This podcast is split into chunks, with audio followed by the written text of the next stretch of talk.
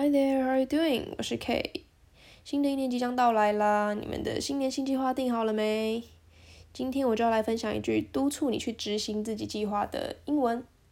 通常我在定计划的时候，觉得我们很容易定了计划，但是我们没有照计划走，那就是自律能力有点低弱，或者是 脑波很弱。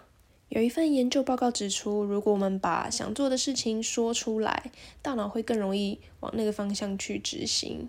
所以在每一次我们快要偏离我们的计划轨道的时候呢，就可以说一些话来鼓励自己，督促自己往那个方向继续前进。所以今天要教这句话叫做 "at all costs"，它是不惜一切代价的意思，就是竭尽全力的感觉。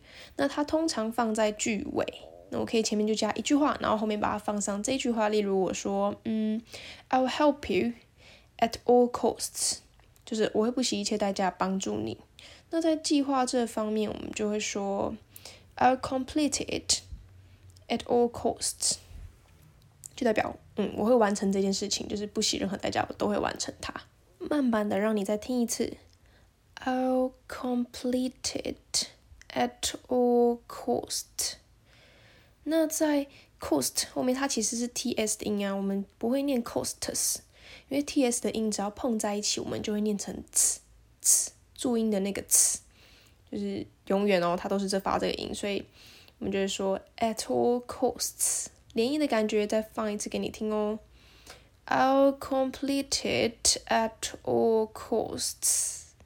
OK，那 complete 它是完成的意思，因为我们是可以说 complete your homework，它跟 finish 有点类似，但它用法还是有点点不同。OK，所以我们可以说 complete your work，complete your homework。OK，你要完成什么事情，你可以用 complete。好的，文字档的部分我会放在叙述里面，让你可以重复练习喽。OK, it comes to the end. I'm gonna see you next time. Bye bye.